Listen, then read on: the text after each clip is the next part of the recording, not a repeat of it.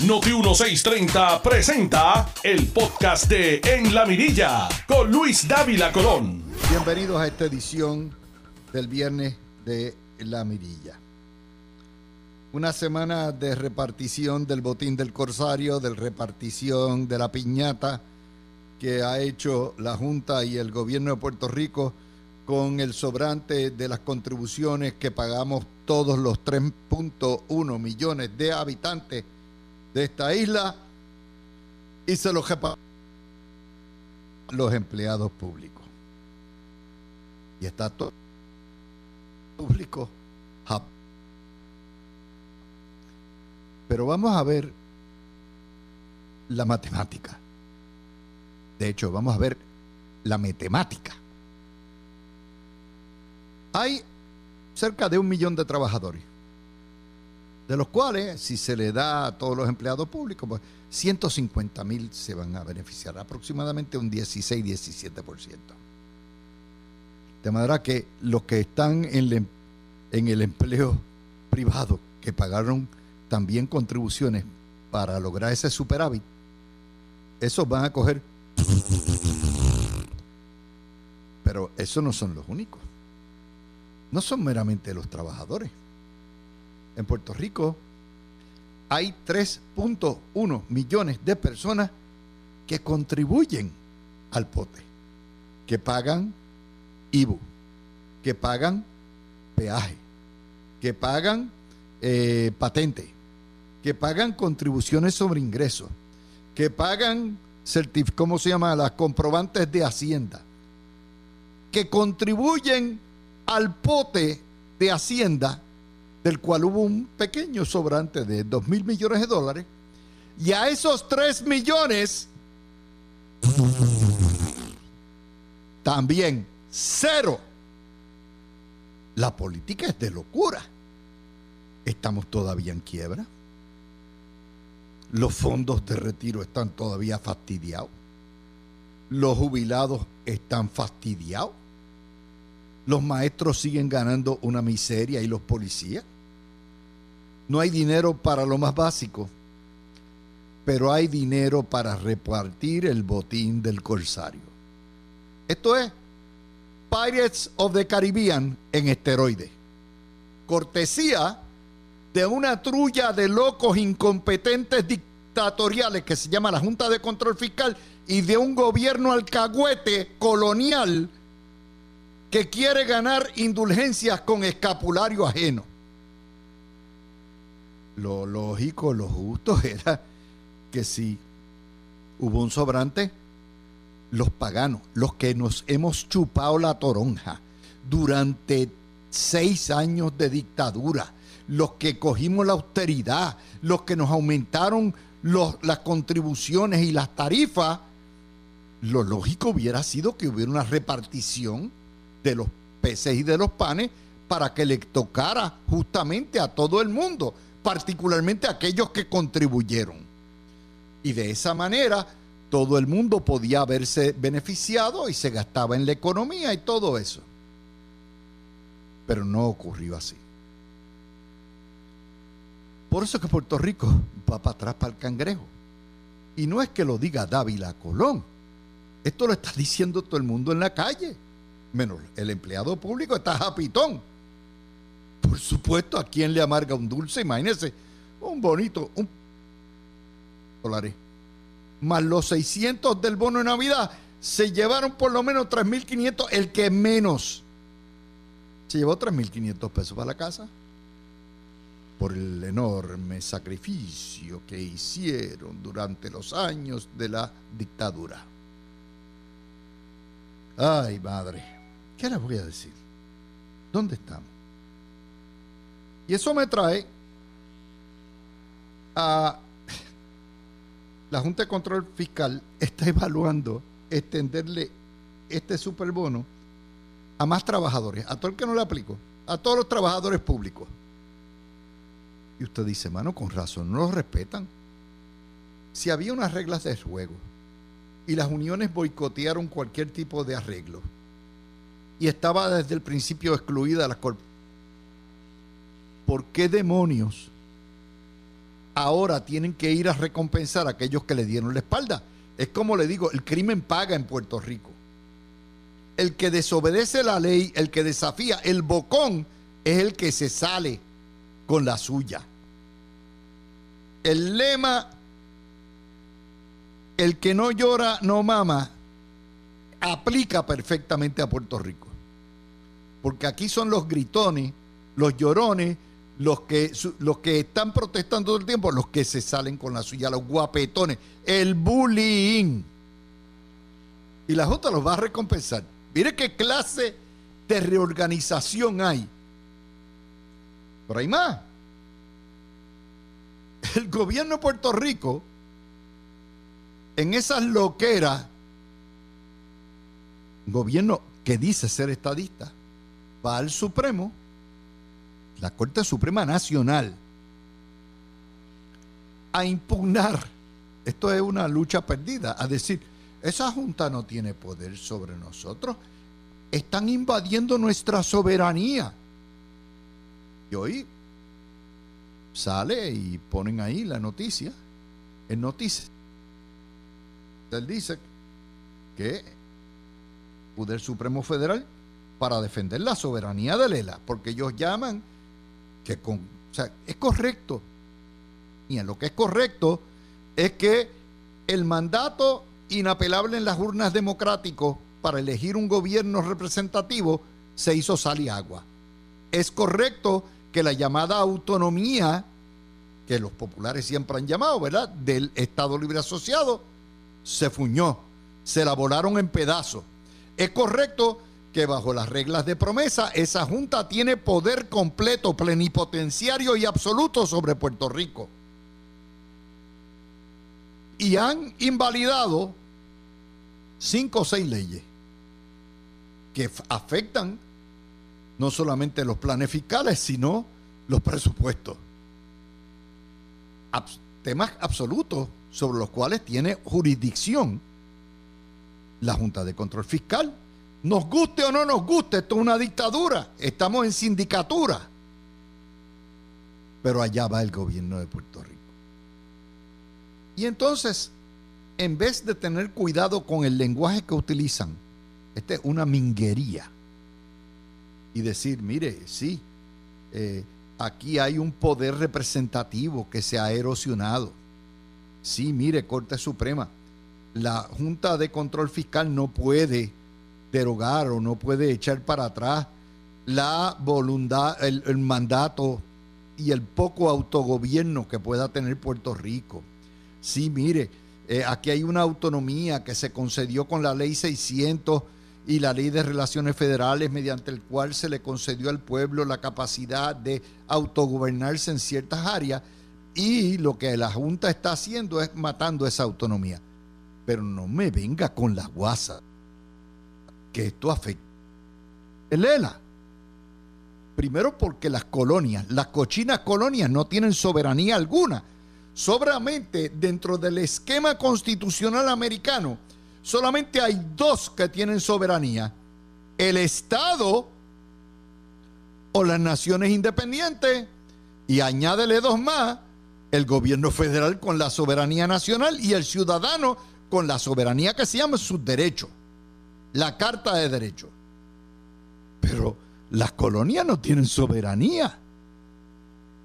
Y que el gobierno de Pierluisi, al igual que el de Rosselló, porque esto no viene únicamente con Pierluisi, esto empezó en el 19, ponga ahí que se afecta a una soberanía que no existe y que esa soberanía es de Lela contradice todo lo que han dicho los estadistas desde Miguel Ángel García Méndez acá, de que Lela no tiene poderes propios.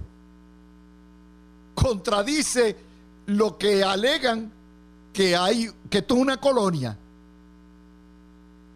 Contradice los postulados fundamentales ideológicos del estadoísmo.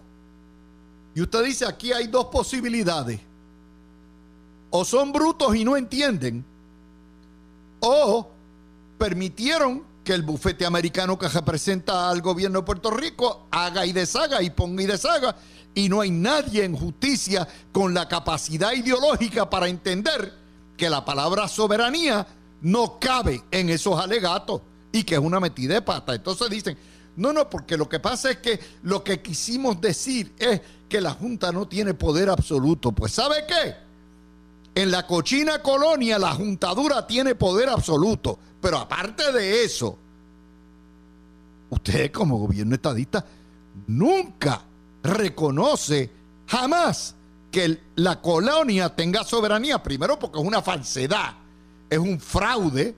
Y segundo porque es una contradicción ideológica.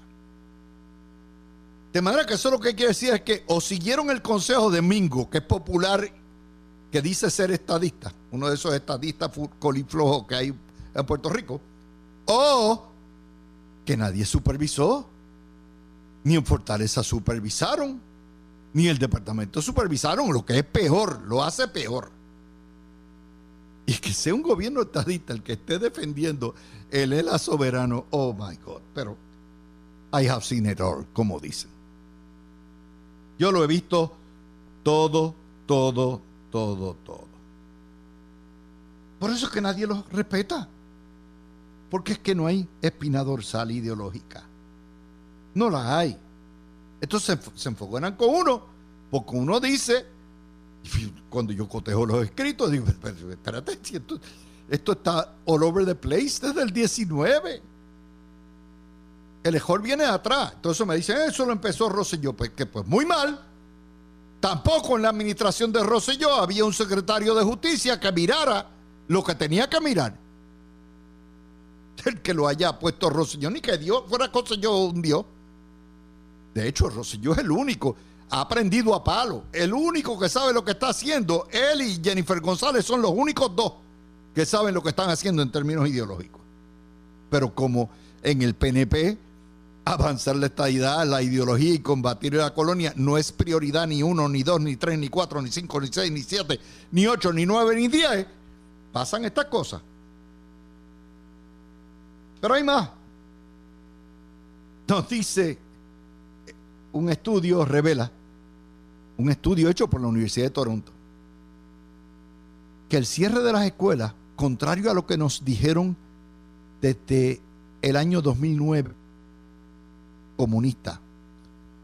El cierre de las escuelas terminó beneficiando al estudiante y fue mucho más positivo. Las escuelas, como la matrícula bajó casi de 680 mil estudiantes a menos de 280 mil hoy, se cerró la, no en la mitad, el 40 y pico por ciento de las escuelas. De 1.400 escuelas se bajaron a 800 que hay hoy y los niños tuvieron que pasar a otras escuelas. Esa transferencia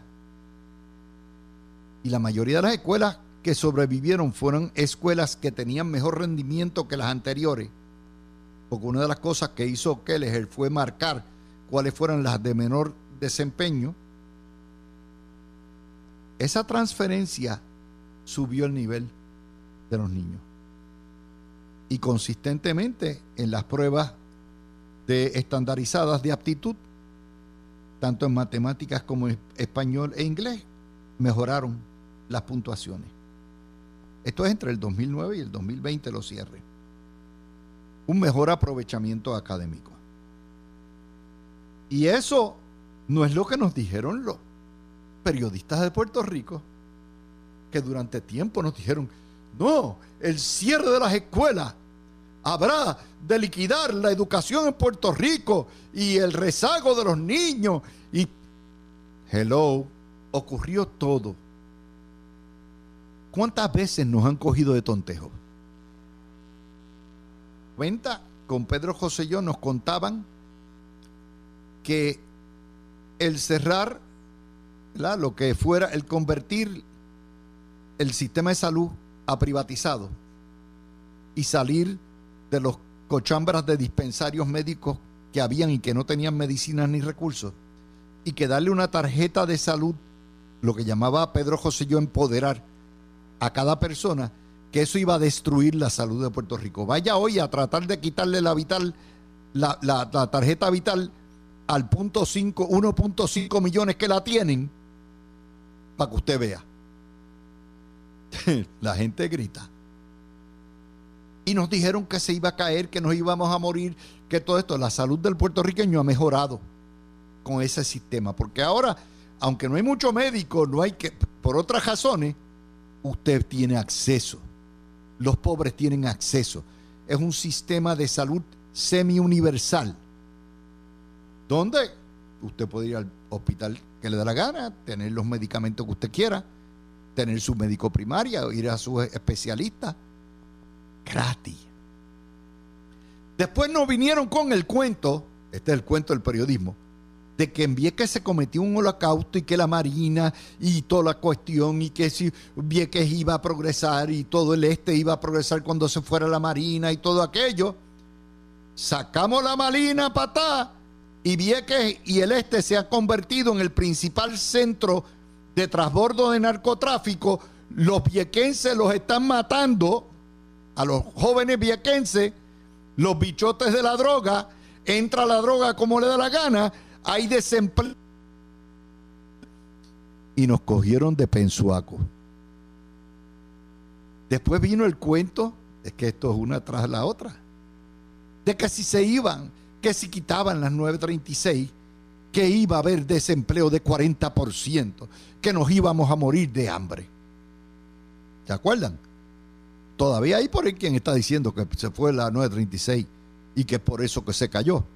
Bueno, el desempleo hoy es 5%, cuando en los 90 el desempleo era 15, 20%. ¿Mm? No pasó. Después nos vinieron con el cuento peregrino de que si vendíamos la telefónica, ese era el patrimonio nacional. Y nos vinieron con el cuento de que si no, que si no van a bajar las tarifas, vamos a pagar lo que sea. Vendimos la telefónica gracias a Pedro José yo, los poquitos chavitos que sobraron, que fueron como mil millones de pesos, fueron para un fin público. Usted tiene el teléfono que le da la gana. más, el gobierno le regala el teléfono a los pobres. Usted lo sabe. Y hoy en día no le cobran 25 chavos por una llamada de San Juan a Mayagüez. Sí, valen más. El mundo ha cambiado, la inflación se ha comido, pero ¿Alguien cambiaría la Puerto Rico Telephone Company por nuestras compañías de telefonía móvil donde usted te puede escoger si T-Mobile no le da el resultado? Usted se va entonces con cualquiera otra, con lo que era ATT. Si no le da el resultado, usted va, usted tiene para escoger y usted coge el plan que le dé la gana y lo ajusta. Y puede llamar a la cochinchina, puede llamar a Hawái y le sale como una llamada de San Juan Adorado o de San Juan Mayagüez. Pero nos hicieron ese cuento. Después nos vinieron con el cuento de que había que respetarnos el IBU, ¿se acuerdan? Para salvar el gobierno de la quiebra. Y fueron y protestaron y el trabajador público va primero y no podemos votar gente y nos cogieron de pensuaco de nuevo. ¿Y qué pasó? A los ocho años estábamos quebrados. Estábamos quebrados. Y después nos dijeron lo necesario que era la Junta de Control Fiscal y que había que poner orden y que eso acabaría con el desorden a todo lo que da. Y cabildearon todos, empezando por el Partido Popular y el gobernador. Y hoy está todo el mundo renegando la condenación de la dictadura, de la juntadura. Y aquellos que nos opusimos y que en el año 15 dijimos esto es lo que viene, prepárense para lo que viene. No, eso no. Ustedes han visto, se han dado cuenta y ahora vienen con lo de Luma. Es el mismo cuento, la misma guasa. De manera que lo que está pasando con la cuestión del cierre de las escuelas es el cuento del pescadito que nos hace la izquierda carnívora de Puerto Rico y los propagandistas, periodistas de Puerto Rico y en todas las ocasiones han fallado. Ha terminado siendo al revés de los cristianos. Por eso es que papá es un jodón. Pero estamos aquí por eso. Regresamos con más. Ya cejamos este primer video. De hecho, hoy hay un solo video y venimos con Breida y con Aurelio Agelvis. Regresamos ya mismo. Tú escuchas el podcast de En la Mirilla con Luis Dávila Colón por Noti 1630. Como les decía, para enmarcar lo que es la temática de hoy, es la acogida de pensuacos, cómo nos manipulan, cómo nos crean histeria, cómo nos crean terror y cómo la prensa y el sector independentista, porque la prensa es el fotuto del sector independentista en Puerto Rico, manipulan la opinión pública y nos meten tanto terror y termina siendo un embuste, nos cogen de pensuaco. Y se los dije desde, el, desde que se opusieron al... Por ahí hay unos loquillos que están pidiendo que regresemos a la medicina socializada del Estado como era antes. Y terminó siendo la el plan, la reforma, la tarjetita Roselló, terminó siendo probablemente la revolución más importante social con los últimos 40 años. Y nos contaron de las 9.36 que nos íbamos a morir de hambre y que el desempleo, Melo Muñoz decía que el desempleo se iba a trepar en 40% y terminó siendo falso completamente. Y vinieron con el cuento de que había que espetarnos el IBU, y nos espetaron el 7 y medio y después el 11 y medio. Pagamos el impuesto de venta más alto en todo Estados Unidos porque había que salvar al empleado público y nos fuimos a la quiebra, votaron a miles y enos aquí. Nos contaron el cuento de que había que sacar la Marina de Vieques para que Vieques echara para adelante. Y hoy está peor Vieques que lo que estaba antes. Es decir, es una detrás de la otra. Así como nos han hecho el cuento del cierre de las escuelas, que había que hacerlo porque la matrícula bajó. Detrás de la otra. ¿Cuántas veces nos van a coger de tontejo? Es la propaganda. Yo, viene que, tiene que venir un estudio de la Universidad de Toronto y entonces usted mira, y esta la tiró Juanjo, yo la había visto, pero no, no le presté la atención hasta que Juan José Díaz eh, eh, me lo recalcó, que es como el nuevo día lo cubre. Como el nuevo día fue el primer crítico del cierre de las escuelas, hoy, ante la, lo que es la fuerza y la contundencia de ese estudio, hoy nos vienen con el cuento y nos tiran una portada donde esconden en letras chiquitas ponen en letras chiquitas lo que es la verdadera noticia, que es que el cierre de las escuelas mejoró la calidad de la enseñanza de los niños. Y no fue al revés, como nos contaban. Y lo ponen bien chiquitito, bien chiquitito, chiquitito, para que usted no lo vea. es la deshonestidad de las empresas Ferrer Ángel cuando trabajan, cómo, cómo manipulan la noticia, porque poner lo contrario sería admitir que estaban mal. ¿Quién empujó promesa? ¿Quién, ¿Quién, dijo que se salvaban las finanzas públicas y nos salvaban? Los Ferrer él, junto con el Partido Popular y Pedro Pierluisi. Y los que hace ocho años, siete años, advertimos lo que venía, no nos hicieron caso. Pues ahí está el gobierno de Puerto Rico pidiéndole, por favor, echándole un llorado a la Corte Suprema pero no es el gobierno de Puerto Rico nada más. Taxito también dijo que es un estorbo, que es una molestia. Uno dice las cosas y la prensa nos empujó la Junta, junto con los principales partidos, ahí está. Bueno, con eso hoy tenemos, eh, el, tenemos en la inauguración o la, entrada de un nuevo miembro de nuestros paneles, Aurelio Agelvis, tiene una maestría en administración pública, padre de familia, joven demócrata y por supuesto eh, la estrella de este show de los viernes, la licenciada Breida Bernal. Bienvenidos ambos y bienvenido Aurelio. Hola Dávila. Ay, qué bueno, la estrella de este show, me encanta. Bueno, pues seguro, usted es la que está aquí consistente, usted no es la princesa como, como el sobrino que viene cuando le dé la gana, él es mercurial, tú sabes.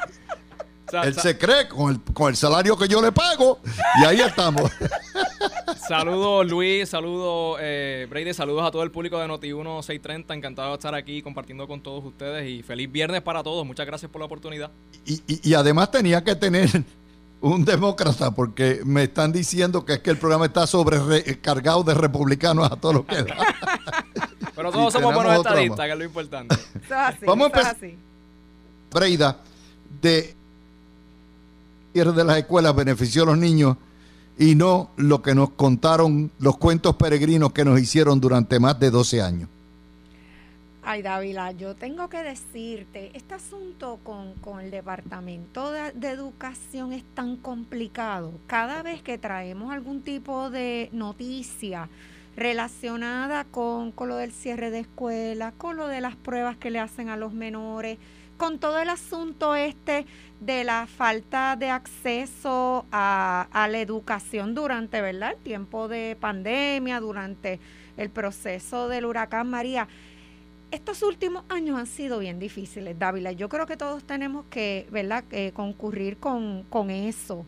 Sin embargo, tengo que decirte que el Departamento de Educación es una de esas agencias que, en mi opinión, el gobierno de Puerto Rico tiene que en algún momento sentarse, analizar cómo cambiarla.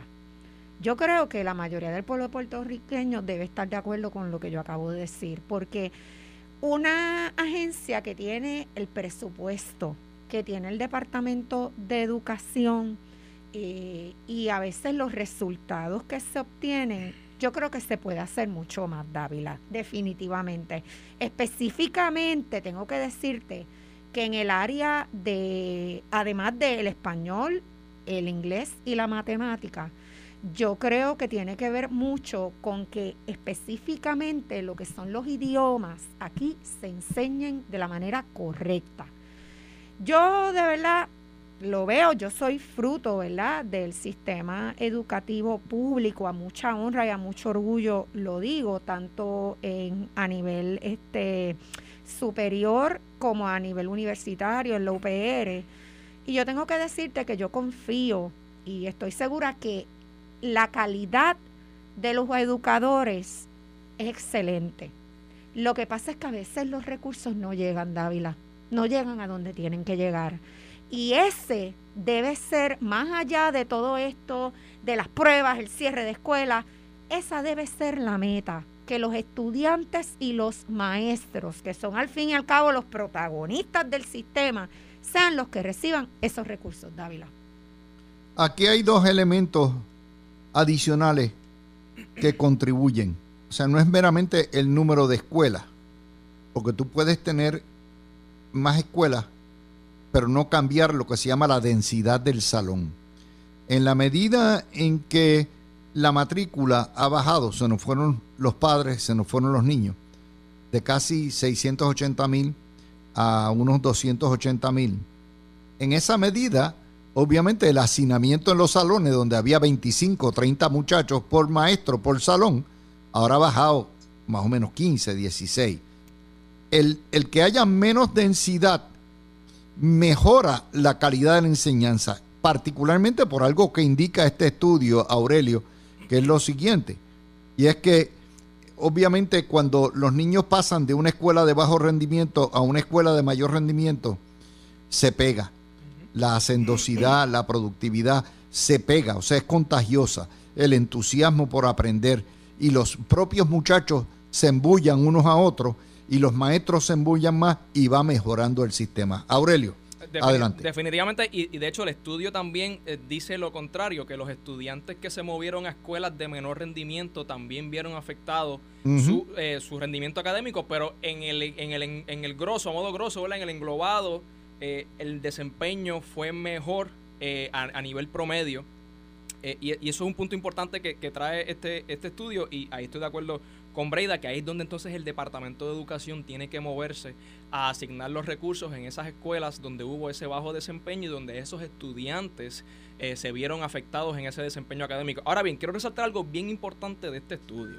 Esto es un estudio que realizaron en conjunto la Universidad de Toronto y la Universidad de Puerto Rico aquí en Mayagüez.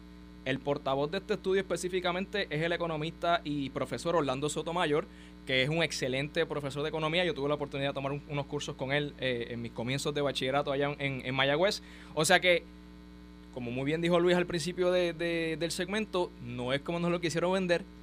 Esto no es una firma contratada aquí por partidos políticos ni por el gobierno. Esto es la Universidad de Puerto Rico de aquí, probando el punto importante de que el cierre de escuelas que era necesario porque no puedes mantener una escuela abierta con 50 estudiantes, con 30 estudiantes, pero que esos cierres llevaron a que estos estudiantes se pudieran movilizar y que los recursos del Departamento de Educación se pudieran allocate a estas escuelas para que pudieran mantener ese rendimiento educativo.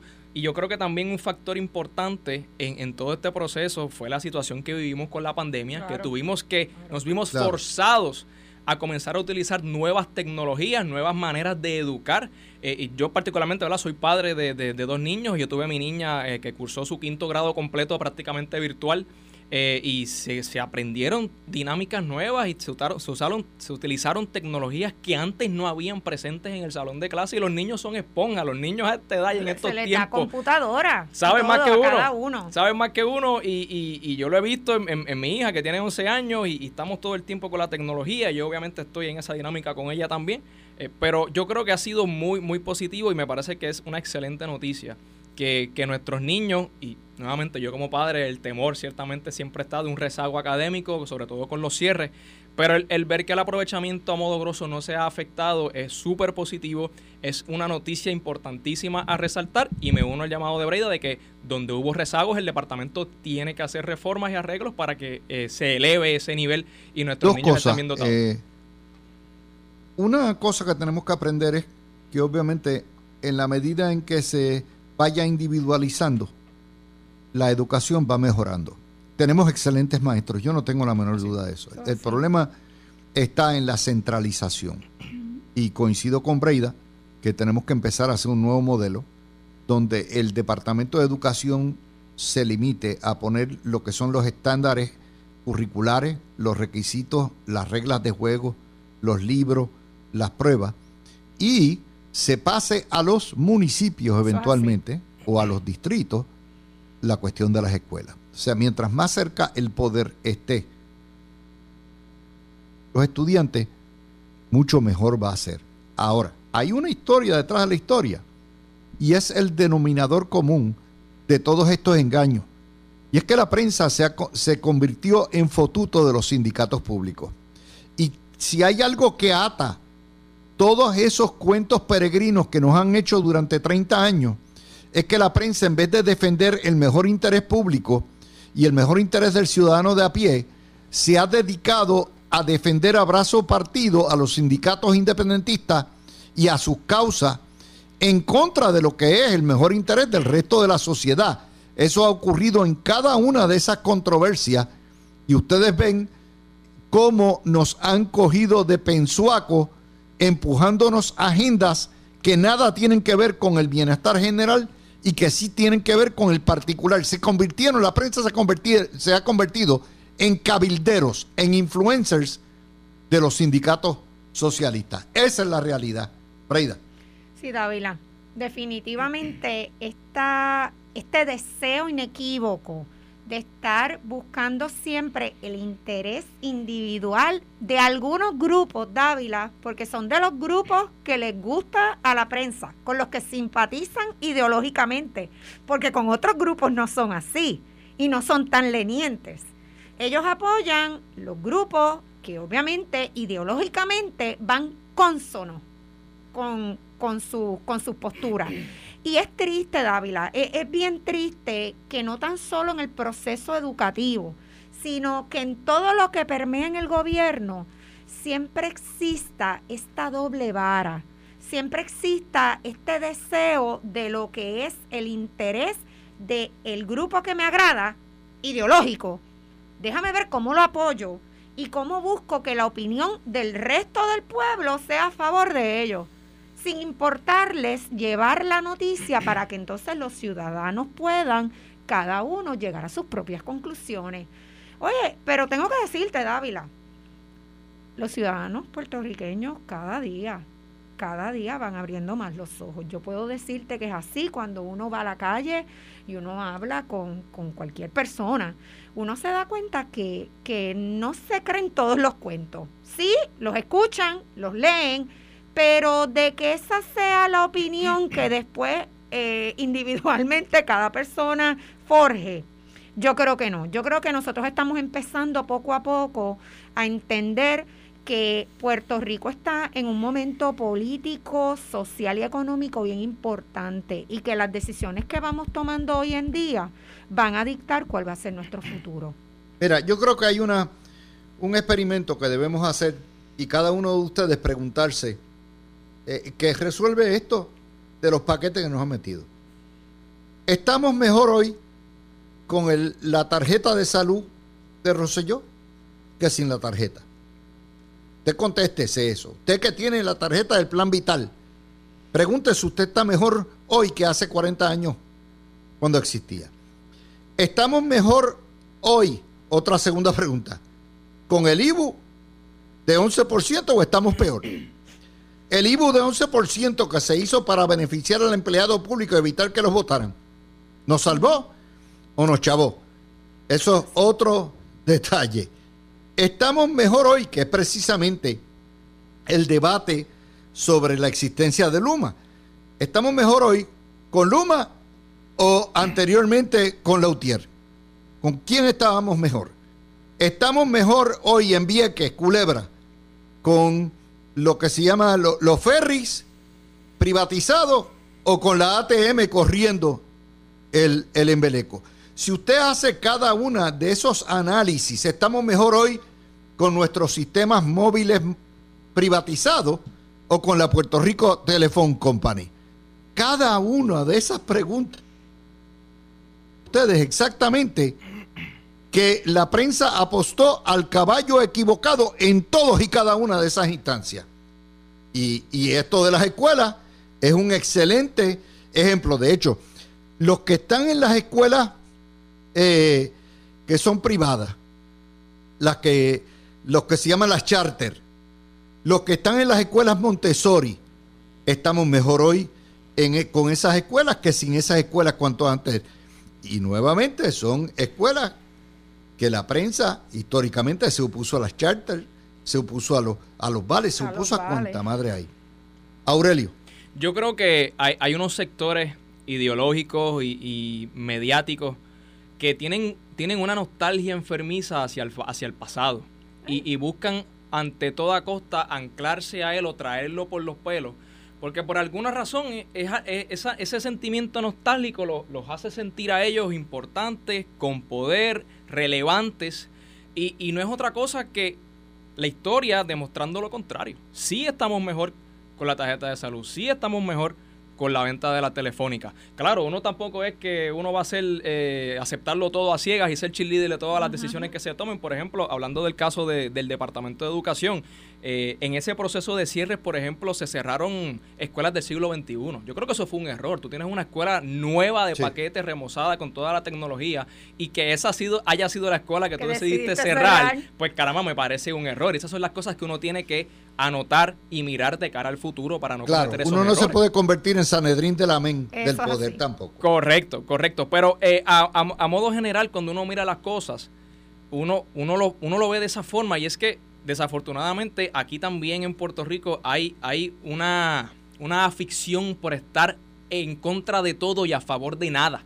Y es parte desafortunadamente del sistema colonial en que vivimos, que lo tenemos metido en las entrañas, que, que, que es un sistema que, que, simplemente existe para rebatir los cambios, no es un sistema que permite cambios. Y cuando se ven estos cambios, están forzados, la gente naturalmente los resiste, el sistema los resiste, pero yo creo que eh, a modo grosso los cambios que han surgido en Puerto Rico en los últimos 25 años han sido positivos y yo, yo analizaba eh, eh, hace, hace unos meses atrás en, un programa que tuve aquí la oportunidad de participar en Noti1, que si no hubiera sido, por ejemplo, por el centro de convenciones, por el Coliseo de Puerto Rico, por el tren urbano, por, por, la, por la red vial, ¿qué hubiera pasado con Puerto Rico luego de María? ¿Qué hubiera pasado? que lo querían implosionar, ¿Qué hubiera pasado con Puerto vaya Rico muy lejos. en la pandemia? el si no parque del, milenio, el parque del milenio, ustedes recordarán, la prensa le, se burló del caracol y todo.